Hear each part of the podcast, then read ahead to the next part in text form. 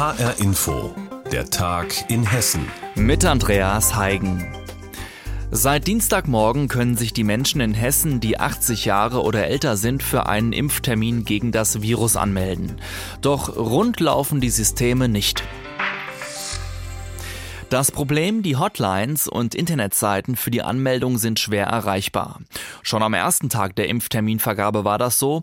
Da waren die Anmeldestellen sogar teilweise gar nicht erreichbar.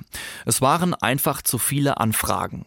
Da stellt sich jetzt die Frage, wie ist es an Tag 2 gelaufen? Unser Reporter Tobias Lübben hat das beobachtet und mein Kollege Ricardo Mastrocola hat mit ihm darüber gesprochen. Er hat ihn zuerst gefragt, ob es nun besser läuft mit der Terminvergabe. Ja, das tut es, aber mit Betonung auf etwas, nur etwas besser, denn ganz viele Hörer berichten uns immer noch von großen Problemen. Nach wie vor ist alles dabei, man bleibt in der Warteschleife hängen, beim Durchstellen klappt es nicht, man verschwindet dann irgendwo im digitalen Nirvana. Teilweise hapert es dann auch bei der Verständigung mit Callcenter-Mitarbeitern. Eine Hörerin schilderte mir, sie hat zehn Minuten gebraucht, um überhaupt die Personalien ihrer Eltern dort aufnehmen zu lassen. Und wenn es dann mal mit der Registrierung klappt, dann heißt es hinterher oft, ja, es ist aber kein Termin mehr frei, mangels Impfstoffs. Bitte melden Sie sich in ein paar Tagen nochmal. Aber das gehört auch zur Wahrheit. Es gibt auch inzwischen Erfolgsmeldungen. Der eine oder andere Hörer berichtet uns, er habe Termine bekommen für sich, seine Eltern oder seine Großeltern. Das heißt ja, trotz aller Probleme, es werden auf jeden Fall Termine vergeben weiterhin. Ja, ganz genau. Und das betont auch das hessische Innenministerium, das verantwortlich ist für die Terminvergabe. Es räumt ein, am Anfang, gestern, habe es technische Probleme gegeben, erhebliche Probleme wegen des enormen Ansturms. Es habe 10 Millionen Zugriffe gegeben auf die Internetseite impfterminservice.de und die Hotline. Jetzt aber, sagt das Ministerium, liefen die Systeme stabil. Es seien jetzt gut 16.000 Termine vergeben worden von 60.000 die also zur Verfügung stehen für die ersten drei Wochen Betrieb in den Impfzentren. Es muss also noch viele Termine geben. Aber es gibt nach wie vor einen riesigen Ansturm, sagt das Ministerium, und deshalb kommt es auch weiterhin zu Wartezeiten oder auch mal zu einem überlasteten Server.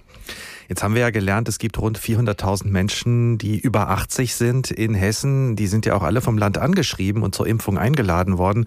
War dann dieser Ansturm nicht vorherzusehen? Aber sicher, denn es gab auch ganz ähnliche Erfahrungen aus anderen Bundesländern. Hessen ist nicht das erste Land, das Termine vergibt. Und die Zahlen des Ministeriums sind auch etwas irreführend. Es mag 10 Millionen Zugriffe gegeben haben, aber sicherlich nicht von 10 Millionen Menschen. Denn einige haben es eben sehr oft probiert, sehr oft zugegriffen, weil es eben nicht klappte. Eine Hörerin sagte mir, sie habe allein 200 Mal die Hotline angerufen, bis sie dann einmal durchkam. Also technisch kann sowas ja auch klappen. Das sieht man bei anderen Beispielen, beispielsweise wenn man Konzert- oder Stadionkarten bucht, da greifen ja auch Zehntausende zu auf Server. Es kann also funktionieren. Und was besonders ärgerlich ist, äh, dass viele Hörer uns berichten, sie hätten die Information bekommen, gestern und heute auch, es seien schon alle Impftermine vergeben. Aber die Zahlen des Ministeriums zeigen ganz klar, dass dem bei weitem nicht so ist. Warum trotzdem manche diese Informationen bekommen, es seien bereits alle Termine vergeben, das hat sich noch nicht aufklären lassen. Hier muss das Ministerium nochmal liefern. Die Corona-Impfterminvergabe läuft in Hessen nun besser als noch zum Start am Dienstag, dennoch stockt es nach wie vor. Viele Menschen klagen darüber, nicht durchzukommen. Über Tag 2 der Terminvergabe hat Reporter Tobias Lübben berichtet im Gespräch mit Ricardo Mastrocola. Nach und nach werden die Menschen auch bei uns in Hessen gegen das Virus geimpft, aber für die meisten von uns heißt es nach wie vor Maske tragen, um sich zu schützen. Bayerns Ministerpräsident Söder hat jetzt für sein Bundesland entschieden, dass sowohl in Bussen und Regionalbahnen als auch in Supermärkten und Bäckereien FFP2-Masken Pflicht sind, um möglichst zu verhindern, dass sich noch mehr Menschen mit Corona anstecken. Auch bei uns in Hessen sind die Zahlen hoch und viele Menschen sterben an bzw. mit Corona. Wir haben unsere Reporterin Andrea Bonhagen in Wiesbaden gefragt, ob das Land Hessen nun auch so eine Regelung plant. Bisher nicht. Wir konnten das gestern Abend noch kurz fragen und da gab es keine Pläne in diese Richtung. Ich würde aber sagen, die FFP2-Masken sind an sich gut. Volle Busse sind ein Risiko. Deshalb kann ich die Maßnahme von Söder nachvollziehen. Aber unter Virologen ist das umstritten. Da gibt es zum Beispiel die Angst, dass man zu unvorsichtig wird, wenn man die Maske aufhat und nicht ganz richtig trägt. Was bringt denn die FFP2-Maske eigentlich effektiv? Ja, diese kleinen Coronaviren, diese ekligen Dinger, die hängen sich an kleinste Teilchen in der Luft. Das sind die Aerosole und wir atmen das dann durch die Nase aus. Und so ein Virus mit Aerosol, der bleibt in dieser Maske hängen. Dieses Virus mit Aerosol ist dick genug, dass es durch dieses Filterpapier nicht durchgeht. Sechs Prozent der Aerosole gehen durch, 94 Prozent bleiben hängen. Das ist ziemlich gut. Ein bisschen besser als eben diese Stoffmasken, die wir sonst tragen. Aber man muss die FFP2-Maske eben richtig aufsetzen. Also diese dieser Nasenbügel, der da drin ist, der mhm. muss richtig rumgebogen werden, dass er oben auf dem Nasenknochen fest sitzt. Wer einen Bart hat, da sind die FFP2-Masken nicht gut, weil diese Viren einfach durch die Barthaare flutschen sozusagen. Und da braucht man eine Stoffmaske. Der Bart unter der Maske, das ist das eine, aber es gibt ja auch schlechte FFP2-Masken, also im Grunde Fälschungen. Wie erkenne ich die? Auch das haben wir unsere Reporterin Andrea Bonhagen gefragt. Diese Maske sieht ja aus wie so ein weißer Kaffeefilter mit Löchern drin. Mhm. Und auf der Maske muss CE stehen und eine vierstellige Nummer. Und wenn man einen Verdacht hat, irgendwas stimmt mit dieser Maske nicht, dann kann man auch in einer EU-Datenbank nachgucken, die Nummer eingeben und erfahren, ob die Maske geprüft und zugelassen ist. Ich habe meine in der Apotheke gekauft, das ist die Nummer sicher, aber man kann die auch im Supermarkt kaufen. Die FFP2-Maskenpflicht in Bayern, möglicherweise auch ein Vorbild für uns in Hessen. Dieser Frage und ganz praktischen Fragen zu dieser Maske ist Andrea Bonhagen für uns nachgegangen. Seit Wochenanfang gelten für Kitas in Hessen Regelungen, die Familien eigentlich entlasten sollen. Doch viele Betroffene sind gleichzeitig auch verunsichert. Denn seit Montag gilt, die Kitas sind zwar offen, wenn möglich sollen die Eltern ihre Kinder aber zu Hause betreuen. Unsere Reporterin Anna Dangel hat mit Betroffenen gesprochen und gefragt, wie Erzieher und Eltern diese Wahlfreiheit sehen. An fast jedem Kleiderhaken hängt eine Kinderjacke. Die Krabbelstube Sternschnuppe in Frankfurt ist dieser Tage fast so voll wie im Normalbetrieb. Mit so einem großen Bedarf hat Michael Belz nicht gerechnet. Trotz verlängertem Lockdown sind laut dem Kita-Leiter in dieser Woche 80 bis 100 Prozent aller Kinder da. Das Problem ist ja, dass gesagt wird, die Kitas sollen eigentlich auf Minimalbetrieb fahren. Aber wenn die Eltern die Betreuungszeit brauchen, dann dürfen sie die Kinder bringen. Und das ist im Prinzip ein Widerspruch in sich. Wir versuchen natürlich Abstand zu halten. Wir mischen auch die Gruppen nicht.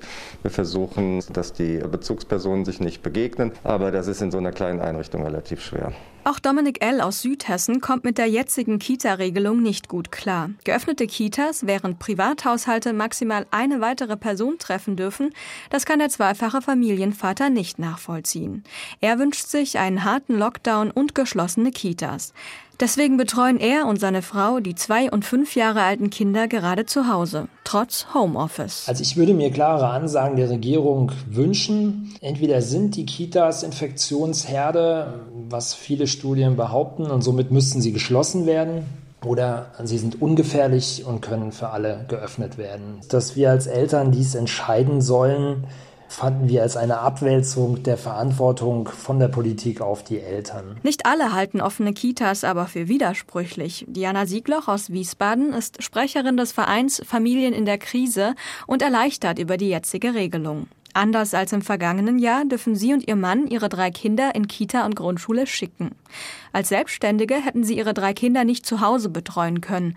Leicht sei ihnen die Entscheidung aber nicht gefallen. Einerseits sind die Eltern eben froh, dass sie, wenn sie es nicht anders organisiert bekommen, die Kinder hinschicken können, aber andererseits ist das eben für viele auch mit einem moralischen Druck verbunden. Die Kitas legen das alle ein bisschen unterschiedlich aus, beziehungsweise geben die Informationen unterschiedlich weiter. Manche fragen einfach nur, haben sie Bedarf, ja oder nein. Manche weisen eben nochmal darauf hin, dass es wirklich Notbetreuung ist, dass es ein Notfall sein muss. Und die Gründe werden teilweise erfragt, teilweise eben nicht. Also es ist schon auch so, dass eben der, der Druck jetzt auf den Eltern lastet, zu entscheiden, kann ich das verantworten, mein Kind in die Kita zu schicken oder nicht. Das nehmen die Eltern natürlich schon als stressig wahr. Die Ansage der Landesregierung, dass Kitas offen bleiben, stresst auch so manche Kommune. In der Gemeinde Löhnberg in Mittelhessen kann laut dem dortigen Bürgermeister aktuell nur ein Viertel aller Mitarbeitenden arbeiten, da der Rest zur Risikogruppe gehört.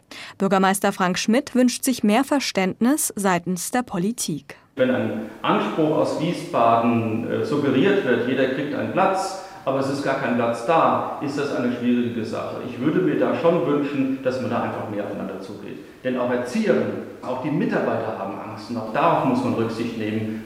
Weiter unklar ist auch, ob Eltern überhaupt Geld für die Betreuung der Kinder zu Hause erhalten.